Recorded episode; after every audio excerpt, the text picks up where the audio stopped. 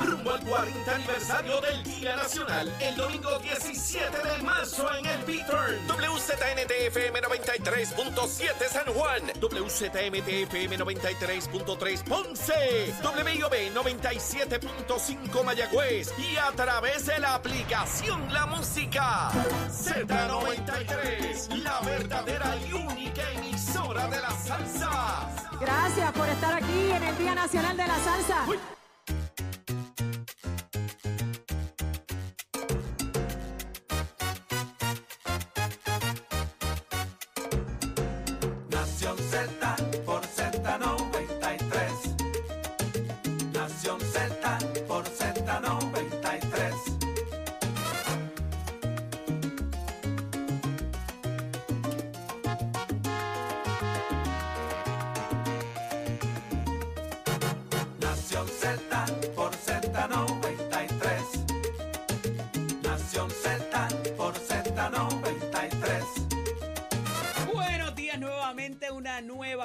aquí en la conversación de Nación Z, hoy jueves 15 de febrero del año 2024. Gracias a todos por la sintonía a través de la emisora nacional de la salsa ZZZ93, también a través de Mega TV Puerto Rico en su canal 12, 11, 169. 16 y 18 en las diferentes partes de la isla, también a través del Facebook Live y de la, la música. Pueden ver todo lo que acontece aquí desde nuestros estudios Ismael Rivera de la emisora nacional de la salsa Z93. Y como les había dicho tempranito, tengo aquí conmigo al representante, que yo todavía lo tengo en el teléfono como el representante de Aguada, pero ahora es representante por acumulación, el amigo José Che Pérez. Buenos días, bienvenido. Buenos días y sigo siendo de Aguada y a mucho orgullo. Eddie, pero un placer estar aquí ahora pues con, con la encomienda de, de representar a, a todo Puerto Rico, estar como representante por acumulación y, y esas son mis aspiraciones nuevas a revalidar.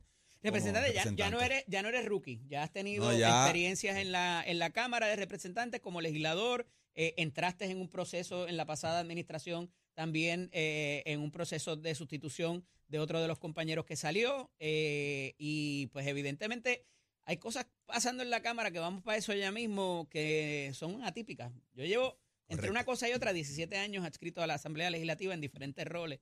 Y de verdad que este cuatrino me ha sorprendido muchísimo, pero esperemos que no nos sorprenda más. Pero estaba teniendo una conversación con el eh, administrador de, de ATSEF, que tiene que ver con todo el asunto de la distribución de los fondos del PAN para los beneficiarios en Puerto Rico.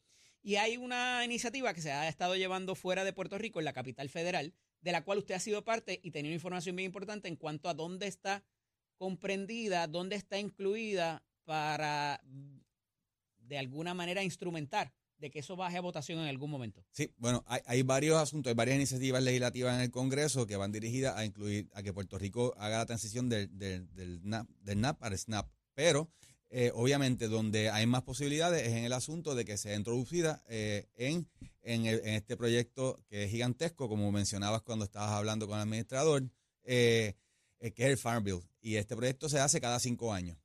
Eh, por eso es bien importante. Ahí es un proyecto de estos ómnibus donde hay muchos elementos. Ahí fue donde eh, hubo la- miren, es que es eh, una guagua. Una guagua un Imagínense todo lo que cabe adentro. de pues, Navidad sí. que le ponen... eh, Ah, que ahí fue donde Peter eh, introdujo la enmienda que prohibió las peleas de gallo en Puerto Rico. Ah, Ya eso fue hace un tiempo atrás. Ahora, pues, se está buscando que, que Puerto Rico transicione del, del NAP al SNAP y que sea incluido entonces en este Farm Bill. Hay, hay unos retos, pero el, gobierno de Puerto Rico, a través de distintas eh, entidades gubernamentales como es ACEP, Departamento de la Familia, han estado constantemente y me consta porque yo los he acompañado en, otras ocasiones y sé que estuvieron recientemente allá en la capital federal abogando por esa inclusión, al igual que, el compañero David Pernas, que ha estado haciendo una, una gestión bien activa con miembros también del sector privado que han estado eh, visitando y cabildeando fuertemente para este asunto, que es muy importante porque redunda también en beneficio económico, mueve la economía, es un asunto de justicia social,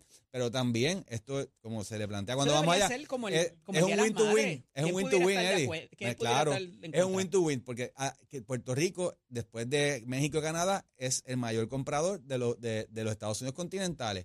Pues entonces, ¿a quién le beneficia? A las industrias, a la agricultura, precisamente que, eh, que para eso que está hecho este programa, para beneficiar a los agricultores de los Estados Unidos. Eh, así que eh, hay ganancia por ambas partes. Y además de que es un asunto de, de un reclamo de igualdad. porque somos la única, el único territorio, eh, hasta las Islas Vírgenes eh, pueden participar de este programa. Importante, importante, eh, y yo creo que va a ser bien por un montón de otras cosas y un montón de otros eh, otras vertientes en Puerto Rico que se pudieran beneficiar de esto. Y al final no les cuesta nada No, a- al Cuando vas a ver, de los Estados Unidos. y, y al contrario, es una le- dádiva. eh, es una dádiva y a veces es frustrante, te digo desde mi perspectiva, tener que ir que- allí uno a, a- a solicitarlo con la mano extendida cuando es algo que no los merecemos. Y, y obviamente, pues, pues, tenemos unos retos políticos que atender en ese asunto, pero, pero sí, y le beneficia a los Estados Unidos también, a los demás estados, a las otras jurisdicciones. Mira, hablando de retos políticos, decía yo el, el martes eh, que de las primeras personas que denunciaron lo que desde esa silla donde usted está sentado eh, apercibió el presidente de la Cámara, eh, porque no solamente hace la orden administrativa o las órdenes administrativas, sino que también atacó a la, a la judicatura por el revés judicial que ayer fue finalmente perfeccionado con, el, con la segunda reconsideración, el no al lugar. Pero eh, por no prevalecer quizás en el asunto de las mascarillas, atiende eh, un receso en la Cámara donde él habla de que los trabajos continuarán de manera remota, pero usted trae el asunto de las sesiones. Estamos en el medio de la, de la última sesión ordinaria y que para eso la Constitución de Puerto Rico dispone ciertas cosas con las que parece que no se está cumpliendo. Sí, y es, y es un asunto procesal, pero que a la vez está establecido, obviamente, en artículo 3, sección 13 de la Constitución, y es que eh, dice eh, expresamente que ningún cuerpo en la Cámara de la- Legislativo puede recesar por un periodo mayor de tres días sin pedirle autorización al otro cuerpo hermano. Son, son dos cámaras, pero es una sola rama. El Eh, es artículo un 3, asunto. la sección 13, me parece. Eh, Artículo 3, sección 13 Ujú. de la Constitución. Y es y es- ahí es clara. Mira, fíjate algo, Eddie. Yo no tengo problema con que se tomen medidas cautelares si de- hay un asunto de que hay un brote dentro de la Cámara de Representantes. Yo veo bien, esto es un asunto que tenemos que ser responsables cada uno. El COVID, el micoplasma, eh, la influenza, no se ha ido. Es, una realidad. Eh, pero eh, tenemos que también seguir los canales. Estamos en la última sesión del cuatrienio. eh, y es un asunto eh, cumplir con lo que dice precisamente la Constitución, la Constitución de Puerto Rico, la del Estado Libre Asociado, que a mí me eh, no estoy de acuerdo, el nombre no hace la cosa. yo- y que- pero en este asunto es la Carta Magna la que establece las reglas de juego principales y que uno de- debe de seguir. Eh, yo eh, entiendo y estoy claro de que el planteamiento de, la emergencia no le permite a él incumplir con esto. De hecho, eh, Él se- está facultado, voy a empezar por ahí, él está facultado para decretar un estado de emergencia, pues yo tengo mis dudas en cuanto Bueno, a yo tengo mis dudas y yo busqué también, de hecho, en, las reglamentas, en, la- en el reglamento de la Cámara, eh, la parte donde habla de, los de los poderes que tiene el presidente, en, en nada, en, en ningún lado habla sobre, este, sobre ese tema, pero sí que administrativamente puede tomar medidas porque es el administrador de la Cámara, pero, pero sigue siendo también un, un, un- un legislador un voto y al, al no pedir el consentimiento se nos, se nos negó a nosotros también esa solicitud. Y de igual forma de que pedirle consentimiento al cuerpo hermano. Y es un asunto que se pudo haber subsanado ese mismo día. ¿Y cómo lo subsanaba? Bueno, pues se, continuaba la sesión, ya todos íbamos de camino, abre los trabajos, podías atender una medida tan importante como era eh, el- La de hit and run, la de, mano. la de hit and run, la, estaba El- la, el- la resolución que atendía lo de, de la reforma de reintegrable. incentivos reintegrables. O sea, eso que había consenso, que se podía atender rápido, se pedías permiso, autorización para rezar eh, por más de tres días, y ahí cumplías con este asunto. Eh, Esto es pero una no pataleta, representante Bueno, del yo- presidente. yo muchas personas especulan y dicen eso Pero ¿cuál que es puede ser una reacción eh, puede mira todos somos seres humanos eh, y pudo, pudo haber sido parte de una reacción de, de lo que sucedió el día antes y, y lo vio de esa manera este y en, y en mi caso lo que yo planteo es que aparte de todo este asunto y se pudo haber evitado y hubiésemos cumplido con, el- con, con la parte procesal que, que establece y que establece la constitución y lo hice bien clarito de, de pedir esta autorización. Y esto es algo que no se debe perder, porque es un asunto de formalidad de, una, de la institución. Eh, así que ese fue, esa fue mi, cuando me llega la notificación de que íbamos de receso y que se cancelaba la sesión, eso fue lo primero que me vino a la mente. Acto seguido recibí prácticamente dos llamadas, lo escribí y, y de ahí entonces rompe Se, la se- discusión pública. se denunció públicamente, eh, eh, más allá de las expresiones que usted hace de los diferentes medios de prensa escrita, eh, plantea o pla- planifica hacerlo de manera formal en algún recurso, usted va a elevar este reclamo quizás a los tribunales? que ¿Quién pudiera, si no usted, tener el standing, la legitimación Bueno, para presentar este la- reclamo? la- la- nosotros los legisladores obviamente tenemos el standing para hacer eso. Pero tendrían que algo- demandar a la Cámara de Tendría que demandar a la Cámara, pero, pero es un asunto que me- se me está coartando el derecho a mí también para votar. No, no, eso no lo he dialogado, es algo que también tendría que hablarlo con la, con la delegación de igual manera, este, pero es algo que se subsanaba muy rápido. Ahora hay que ver la próxima vista también. Obviamente hay una determinación donde también las alegaciones que hacen pues no son conforme a derecho. En ¿De torno, en torno al caso de, de, la, de la compañera Lizzie Burgos, Ajá, porque la- una de las presiones que es hace el lunes, si no me equivoco, ¿no? Entiendo que sí que es lunes pues eh, veremos entonces qué sucede. Ahí puede ser que termine todo y ya se convierta en académico y tengamos que continuar. Pero, eh, la- Eh, eh, eh, eh, eh, Bueno. ¿qué- ¿Cómo fue eso que bueno, porque hay, todo? hay que ver. El hay- juez pudiera decirle el estado de emergencia para el caray y vamos a, Bueno, y que pues, continúen los pues, trabajos. pero es que, es que cuando se radica el recurso, el el- que es una medida provisional que establece el recurso. Por eso es que no tiene que preguntarle a las partes. Porque el- la alegación es que se está menoscabando un derecho. que ya se hizo. claro, Tiene que un dejarle- derecho tiene que fundamental. dejarla entrar al Eh, hemiciclo. sí. Pues entonces, este, ahora mismo, pues surge entonces este, este receso hasta el 4 de, de marzo. Ajá. hay una vista en donde, donde se va a atender el, el- la- los- las alegaciones en sus méritos. De manera, De- y, y el remedio tendría que ser eh, de manera, eh, por decirlo, erga omnes, ¿verdad? Para todo sí, el mundo. para todo el mundo. Pues entonces, a- cuando, de acuerdo a eso, pues veremos qué, qué sucede. Y con toda probabilidad, eh, de lo que de lo que ha trascendido, pues, y por donde viene la cosa, pues puede ser que resuelva en favor de, de las alegaciones de la compañía de que yo te tengo que decir también otra cosa, Eddie. Ujú. Este, yo puedo respetar la posición de cada cual y yo entiendo por dónde va la compañera, pero eh, con la salud no se juega tampoco. Y, y Sin yo creo que para mí, yo pude haber ejercido el derecho al voto y me hubiese puesto, dejado la mascarilla un rato. A mí no me molesta ponérmela. eh, yo, yo respeto esa posición, es una creencia un poco más allá de lo que puede ser la ciencia, pero hay muchas personas a las que ella también representa, que también, yo entiendo que iba por ahí. Pero, pero por una mascarilla hemos detenido los trabajos de la Cámara de Representantes, donde había medidas importantes que atender en la última sesión eh, del cuatrienio. Pero de esa determinación eh, provisional, como usted muy bien la describe, ¿verdad? Eh, decía Anthony Maceira el otro día que era lo más parecido a un, a un TRO, un Temporary Sí. Restraining Order, ¿verdad? Un, un tipo de interdicto para que uno de los de las personas que está demandada de haga o deje de hacer. Hay unas pinceladas ya que hablan sobre la facultad para decretar el asunto de emergencia, el estado de emergencia, y número dos, ¿qué evidencia hay para eso? Porque los pronunciamientos hasta ahora del secretario de salud, que me parece que es quien está facultado en ley para propender cualquier orden, ya sea administrativa, ejecutiva o lo que sea, de, porque la rama judicial pudiera estar facultada para hacer esto también, ojo, y lo ha hecho. Y la legislativa quizás pudiésemos también a través de una Claro, resolución, pero tiene que haber un pero, pero tiene que haber, exacto, no puede ser de está- forma unilateral y está eso es, es ahí que donde, donde está el problema. Administrativamente, con el personal de la Cámara, inclusive hasta con, con- con nosotros, pudo haber establecido unas medidas eh, y que en el pasado se habían hecho. Nosotros cuando la pandemia era- no- estaba empezando, nos dejamos de sesionar para el huracán. Hay unas alegaciones que dicen que se, se dejó de sesionar se abrieron los trabajos y se decretó un, re- eh, un receso y se solicitó, se cumplió con el proceso. Y yo tengo las personas que me lo comentaron de igual manera, porque eso fue una emergencia de, con un asunto de fuerza mayor encima de todo esto, que no es lo que estamos viviendo al día de hoy. De hecho, en el pasado también un compañero eh, llegó a la legislatura en este cuatrenio con todavía positivo a COVID a votar.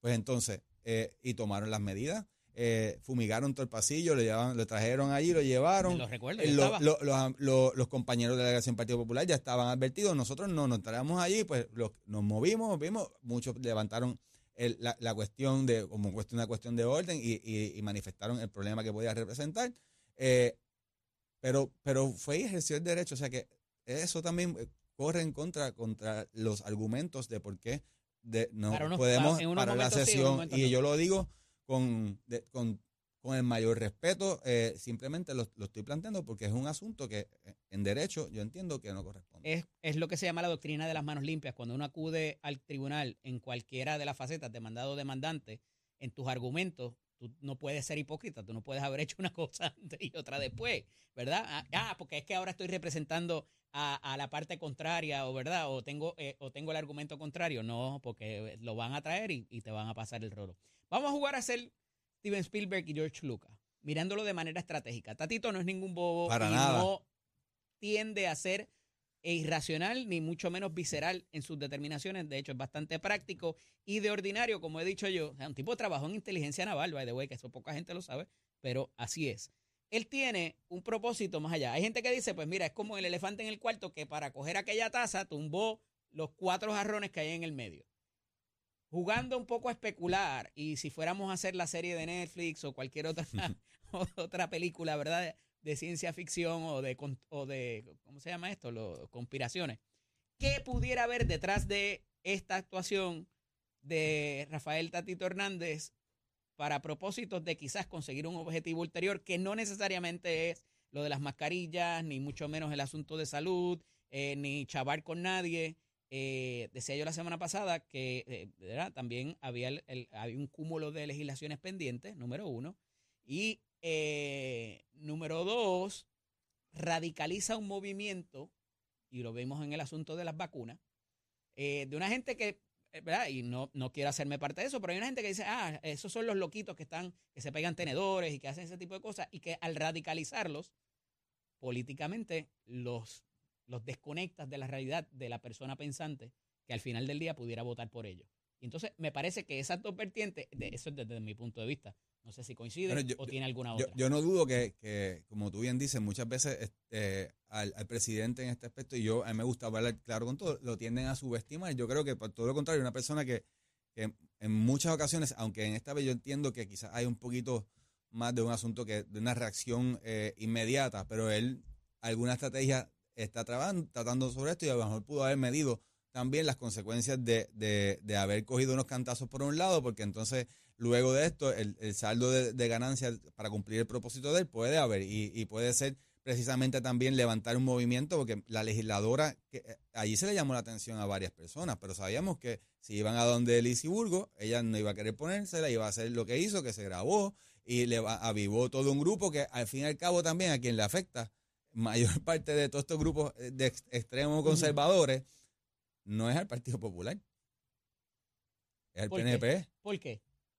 Pues porque muchos de ellos también se identifican con, el PNP y, es una realidad. del sector estadista. Y ahí va, ahí va quien decir que no, pero es que estas estrategias, a lo mejor no son eh, las tradicionales, pero él ha tenido buenos resultados eh, haciéndolas y muchas personas no lo, no lo tienden a ver porque juegan o, hacen, efectúan su trabajo en la política tradicional, como se hace tradicionalmente. Así que algo, algo habrá pero de mi parte, yo tengo una obligación, como quiera, obviamente, de plantear un asunto que, a mi juicio, no podemos perder eh, el cumplimiento con, las normas, eh, sobre todo en este asunto que está en la Constitución, y darle, mantener una formalidad en los trabajos de la Cámara de Representantes, porque eso va en detrimento de la propia institución.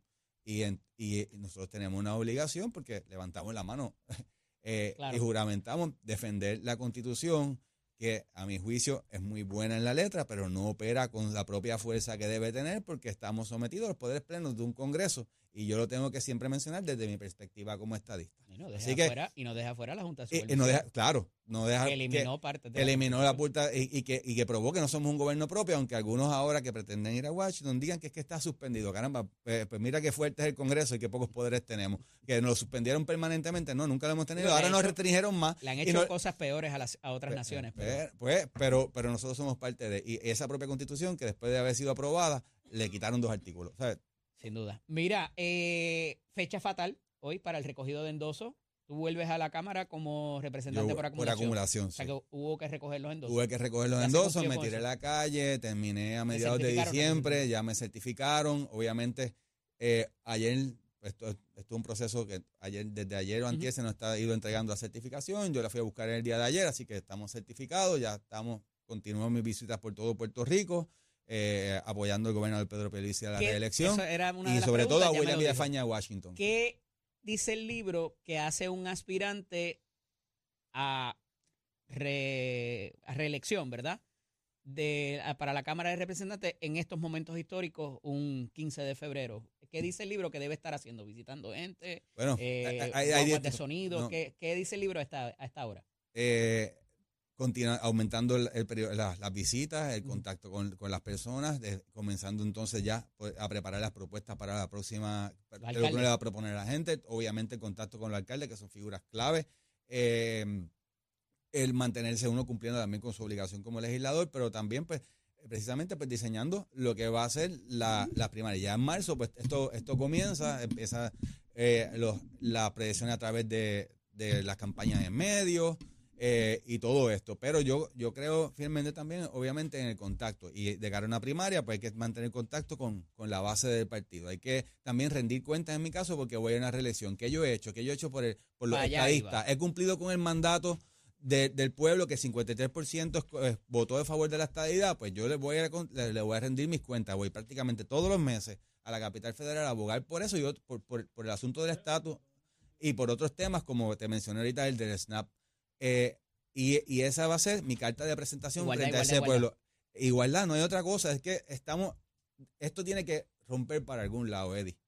Lo que yo te, Digo, te y, aseguro, doy y- fe, y doy fe que no es necesariamente porque la gente es lo que la gente quiere oír, sino porque usted lo piensa así y ha sido portavoz de eso, claro, consta. y hay, y hay, hay una inmensa mayoría de- de- del partido. Y no voy a decir esto de mucha gente, pero me consta que en su caso es así. Yo lo- eso lo creo, porque yo pienso que nosotros merecemos mucho más de lo que tenemos y que eh, engrandeceríamos mucho a los Estados Unidos, porque entonces sí pudiesen hablar de democracia. Presidente, una de las cosas que yo he traído con el asunto de los dos partidos nuevos y de los que los independientes que estuvieran por venir, obviamente el asunto del reconocimiento, el factor reconocimiento les ayuda, Eh, pero también la obra legislativa puede desayudar.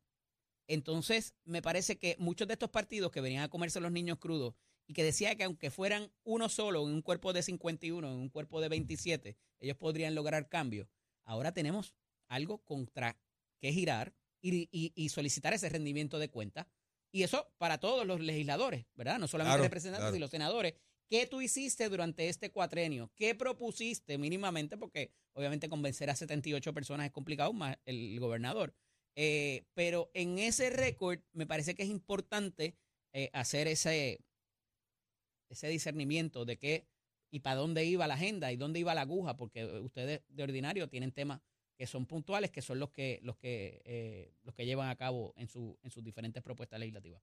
Sí, y te refieres a lo que en mi, en mi caso, Exacto. claro. Este, pues mira, ¿Contra Yo- qué usted gira? Contra yo, yo giro con, mira, yo tengo muchos proyectos también que iban dirigidos a atender el, el asunto del medio ambiente. Yo creo que es un asunto, de hecho, en distintas encuestas dentro del mismo PNP es el tercer tema, aunque algunos en- entendían que no. Y, y históricamente el PNP, aunque han querido proyectar de otra manera y lo hemos abandonado, somos eh, tenemos un mayor récord de, de trabajar con el asunto del medio ambiente desde la creación del propio Departamento de Recursos Naturales.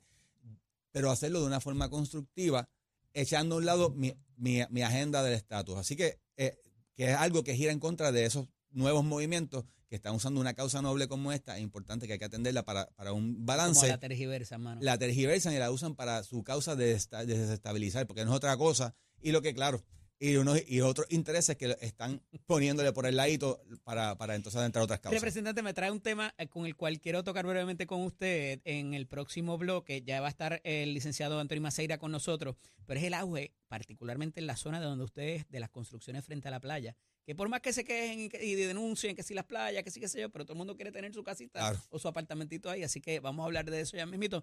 Pero es momento de hablar de deportes con nuestro compañero Tato Hernández, porque somos deportes. Dímelo, Tato. Vamos arriba, vamos arriba, vamos arriba. Tato Hernández en la casa, Nación Z. Somos deporte para dejársela caer y de qué manera. Oiga, antes que nada, quiero hablar que fue muy emotivo el retirar la camisa con el número 32 de los Orlando Magic del señor Shaquille O'Neal, 1992 a 1996. Cuando estuve trabajando con Iván, tuve el placer de ver par de esos juegos, tuve el placer de conocerlo y por ahí tengo que tener un retrato con un autógrafo de mientras tanto continuamos con más de la acción deportiva logro histórico de la Liga de Béisbol Profesional de Puerto Rico más de 390 mil fanáticos esta temporada un promedio de 2 mil espectadores tanto en los estadios y también con el Facebook Live crecimiento de un 23% en audiencia crecimiento de 43% en los juegos en la liga en las semifinales y en la semifinal y el número de personas que permanecieron conectados en los Facebook Live y en los streams de la liga. La verdad que la liga contenta con todo este logro y da las gracias a Puerto Rico, principalmente al fanático. Y usted se entera aquí en Nación Z Somos Deporte con el auspicio de Mestre College. Ya comenzaron nuestras clases. Última gran semana de matrícula. Pasa por cualquiera de nuestros recintos. La orientación es completamente gratis. 787-238-9494. Recordándole que ofrecemos cursos técnicos que en tan solo un año y dos meses te podemos preparar para tu carrera. ¿Por qué? Porque Mestre College construye tu futuro. Que tengan buen día. Eh, chamo, give it on my friend.